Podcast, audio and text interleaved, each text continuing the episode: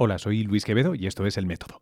En el episodio de esta semana, la noticia de la semana, esa eh, que ha captado titulares en el mundo entero del el National Ignition Facility, que en California eh, dice haber conseguido ignición por primera vez, eh, que sería un paso importante y singular en la carrera hacia la consecución de la fusión, de la fusión nuclear como fuente de energía limpia y barata y ojalá universalmente accesible, etcétera, etcétera, etcétera. Bueno, eh, os cuento, os pongo de hecho lo que he contado esta mañana en Radio Nacional, en la media mañana, con eh, Samantha Villar y Carlos Santos.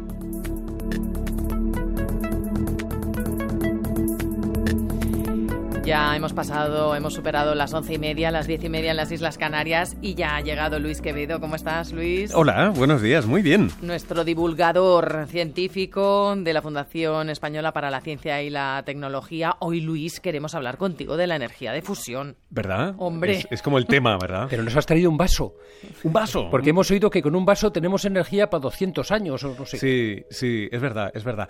Dejadme que os dé un titular, Va. ¿vale? Os han tomado el pelo. ¡Oh! Este es mi titular. Ya empezamos. Pero además de manera masiva. No. Os han tomado el pelo, lo siento.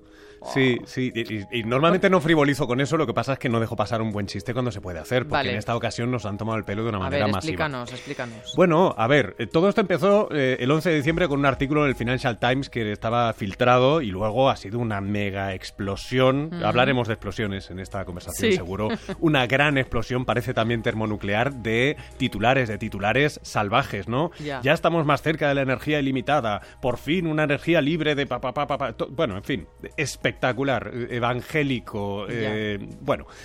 Pues no, es chicos. que hay muchas ganas, ¿no? Hay muchas ganas Ah, de es encontrar esa pues- energía de pues cla- fusión. Pues claro que hay ganas. Ya. Yo soy el primero. Y, y- y os voy a justificar y os voy a argumentar, espero, porque tenemos que seguir metiéndole mm, tanto o bastante más dinero a esto de la fusión. Vale. Ahora bien, que no nos tomen el pelo, por favor. Claro. ¿Vale? De la misma manera que hay titulares que dicen que curan el cáncer cada 15 días. Mm. Y aquí seguimos. Ya. Bien, pues entonces, no seriedad, pero rigor. Sí, lo que hay por ahí rigor. es unos departamentos de marketing y de comunicación fantásticos, porque Ah. han logrado im- que toda la Tierra de repente se ilusione con este asunto. Ya, bueno, es- igual es que tenemos muchas ganas de ilusionarnos. Es verdad, es verdad. Claro. Tenemos, Mucha necesidad. Está muy caro todo. Entonces, Va- vamos a ir por partes, vamos ¿no? a vamos a explicar qué ha pasado. Eso, Venga. la realidad de las ganas. Vamos a discernirlo. Vale, Venga. ¿qué ha pasado? Pues que salió la secretaria de, de Energía de Estados Unidos, ¿no? Que es que es política, recuerden, ¿eh? Mm. a comentar un resultado pues bastante abstracto científico. Esas cosas suceden poco. Mm. Con lo cual, al loro, ¿vale? O sea, ¿por qué pasará? ¿Y qué dijo?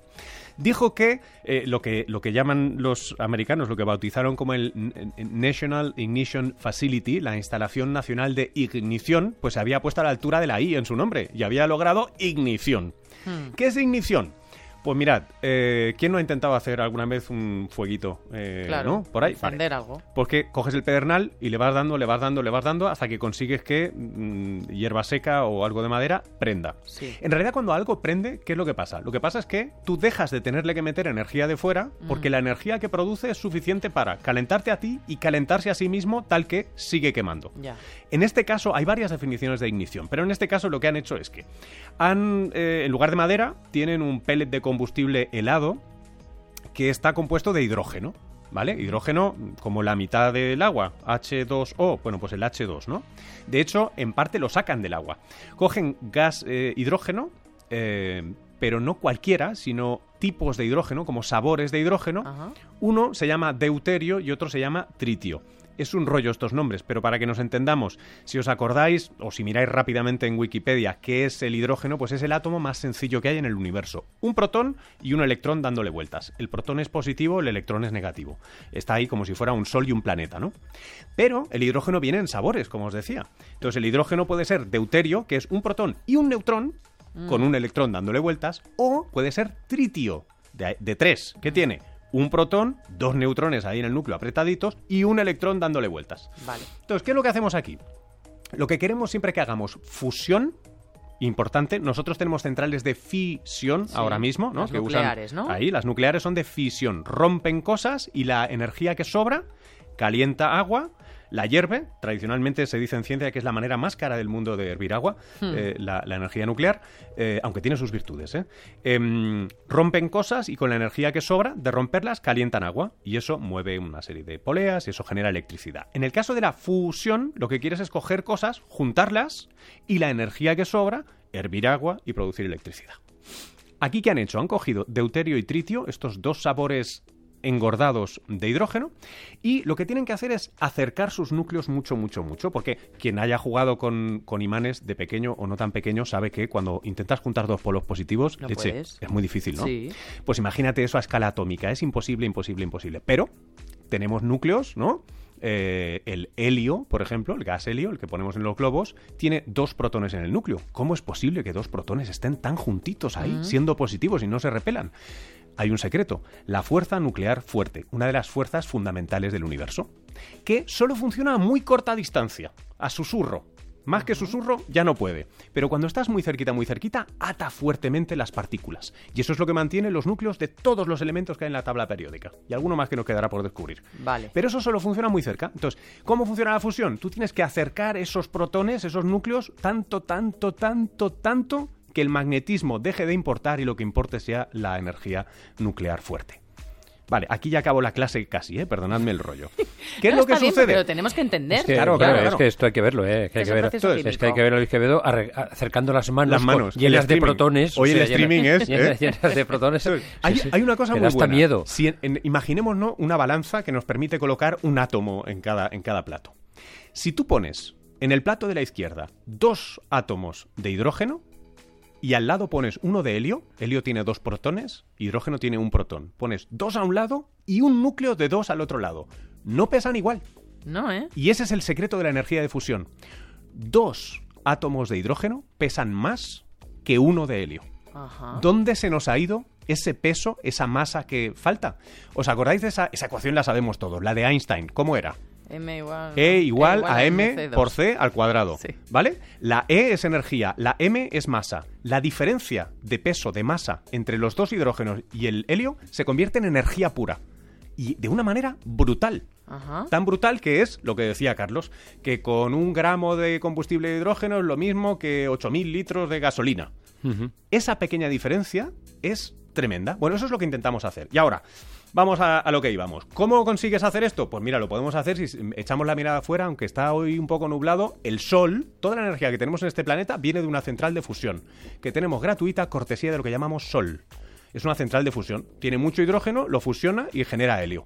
Y pues aquí tenemos, cualquier hidrocarburo que quememos viene de la energía solar, no se nos olvide. Todo lo que funciona en el planeta es energía solar, por tanto de fusión. Pero claro, aquí en la Tierra, leche, tener un sol pues no solo es una cosa gigante, sino que tiene unas temperaturas, unas presiones, una violencia que no se puede. Entonces, ¿qué ha hecho esta gente? Ahora eh, os lo cuento.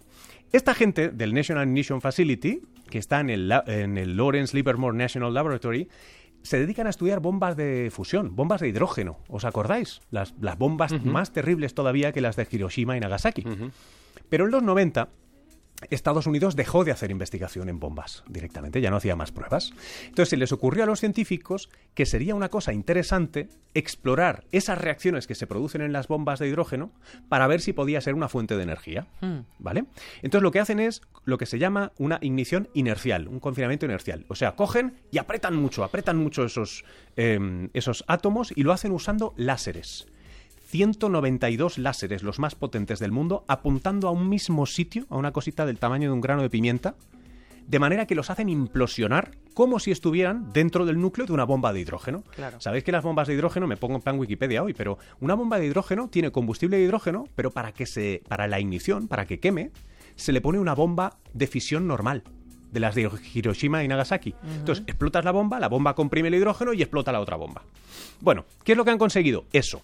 ¿Por qué han eh, dicho titulares? Porque entre la energía que ha entrado en ese granito de pimienta de hidrógeno y la que ha salido de su quema, ha habido una diferencia por primera vez en la historia, y esto es un hito científico, positivo. Es decir, ha chupado ese granito de pimienta de hidrógeno 2,5 megajulios, ¿vale? Como se mide la energía en este caso. Y ha salido de la llama que ha producido 3,15 megajulios. Primera vez en la historia que sucede esto. Es cierto que en los últimos meses nos habíamos acercado, habíamos tenido un 0,7, estamos acercándonos. Em, esto es la leche, es fantástico. ¿Y por qué yo entonces os digo que os han tomado el pelo? Porque convenientemente os han descontado la energía que les ha hecho falta para encender los 192 láseres tan molones más potentes del mundo, que son eh, bastante, bastante más de 300 megajulios. 2,05 entran, 3,15 salen, fiesta, fiesta, que bien, que bien, ya, y los 300 me los descuento. ¿Vale? Entonces, esto científicamente es muy importante, ¿eh? es, es, es, eh, es muy interesante pero os han tomado el pelo, no estamos un paso más cerca. Bueno, pero entiendo que se abre un camino para ir reduciendo cada vez más la energía necesaria para conseguir es esa muy poco Es muy poco probable, ah. porque el, este confinamiento inercial, esto de los láseres, eh, implosionando un poquito de hidrógeno. Eh, tendrías que hacerlo varias veces por segundo en un sitio que aguantara esto, cómo tienes los láseres. O sea, es eh, la parte ingenieril es tremenda, tremenda. Sobre todo cuando pensamos que hay diseños que parten teóricamente de los años 50, pero que en los últimos años han avanzado mucho gracias a desarrollos que ha habido en la tecnología de los imanes, lo que se llama el tokamak. No me liaré mucho más con palabras raras, ¿eh? pero mm. la mayoría de los que tenemos, y hay un proyecto internacional con, mucha, con mucho dinero europeo que se llama ITER, que está aquí cerca en el sur de Francia, que mm, lo que hacen es confinar plasma Plasma es un gas cuando lo calientas mucho. Los electrones se van por un lado, los protones por otro. ¿Qué es lo que sucede? Usan superimanes que consiguen, claro, mantener ese, ese plasma, ese gas tan caliente sin tocar las paredes del reactor, porque es que está a mm. varios millones de grados y lo mm. fundiría. Esa es la tecnología que más promete hoy en día y sobre todo que sería más escalable, porque recordemos, queridas y queridos, eh, queremos producir, queremos hervir agua al final. No queremos que esto queme, no queremos una bomba, porque las bombas de fusión las tenemos desde hace 50 años o más. Pero ¿por qué nos parece tan atractiva la energía de fusión? Nos parece atractiva porque en teoría, no tiene emisiones de carbono, claramente, como tampoco tiene la nuclear, como tampoco tiene la solar, como tampoco tiene la eólica, vale. que ya están ¿Y desarrolladas. ¿Qué es la diferencia de la energía de fisión que nos la hace tan atractiva? Vale, lo que la diferencia, y no es una cosa baladí, es, son dos cosas. La primera, la de fisión genera residuos que son radiactivos durante mucho tiempo. Hmm. La de fusión no o no tanto estrictamente, porque el tritio es radioactivo, se tiene que crear y dura 12 años. También queda algo por ahí. No, no, no, no, apenas, porque lo quemas. Vale. Ahí, sí que lo quemas. Entonces, esa parte del residuo, la, la, crisis de los residuos, la tendrías a nivel práctico resuelta. Por otro lado, la naturaleza de esta reacción, como requiere esa superpresión, hace que en el momento que tú paras de meterle presión, se desactiva. Mm. A diferencia de otras reacciones que sabéis que van en cadena, la de fisión es en cadena, por tanto se te puedes controlar, tienes que ponerle barrotes de grafito y tal, esta no. Mm. Entonces, es inherentemente más segura, no tiene el problema de los residuos, ¿vale? Y luego tendrías más o menos esta idea, es un poco romántica e inexacta, pero es cierto que la mayor parte de, ¿os acordáis que decía deuterio y tritio, ¿no? Dos y uno. Bueno, pues el deuterio en general lo puedes sacar de agua, de agua normal y corriente. Hay mm. bastante en el agua que hay en los océanos en todo el planeta. Entonces, tienes una fuente de combustible, pues teóricamente ilimitada, fácil de gestionar, que no te da residuos, que se apaga cuando la cosa va mal. Eh, leche, sería fantástico. O sea, pero de verdad, pero ni un pasito, ni un pasito más. O sea, quiero decir, no es como lo o sea, ¿no? Tu cuerpo, tu cuerpo entero está lleno de energía potencialmente fusionable, querido Carlos. O sea, pero todo el porcentaje de agua que eres pero, contiene Quiero decir que, pero que este experimento, noticia normal, ilusión colectiva, noticia mundial, ilusión colectiva. Vengo yo y lo chafo, ¿eh? Nada. Y lo pincho. Eso es el segundo, el segundo titular que llevamos en esta hora, ¿eh? El primero que nos lo dio el doctor Gil, deberíamos mantener la mascarilla en el transporte público durante todo el invierno y, ahora el que nos da el profesor Quevedo, os han tomado el pelo con eso de la fusión bueno, nuclear. Pero tengo una última pregunta. ¿Tú, crees, ¿Tú crees que llegaremos a ver, a conseguir generar energía de fusión antes o después? Eh, sí, seguro. Si no, no podrá haber nada de lo que hemos disfrutado en la ciencia ficción siempre. No, no hay una manera ahora mismo con la ciencia que tenemos de imaginar un futuro de civilización planetaria e, e, interplanetaria sin acceso a la energía de fusión. O sea que le van a seguir metiendo dinero a la investigación. Es que le tendrían que haber metido más. Porque hay, hay maneras que son científicamente plausibles y desde la parte de ingeniería también más fáciles a las que solo hay que meter o sea, que sí, lo de calentarnos a bofetadas no tiene mucho mucho futuro, ¿no? eso no puede durar para siempre. Prefiero una mini estrella confinada. sí. Luis Quevedo, qué interesante siempre todo lo que nos cuentas. Gracias. Hasta el viernes que viene. Adiós.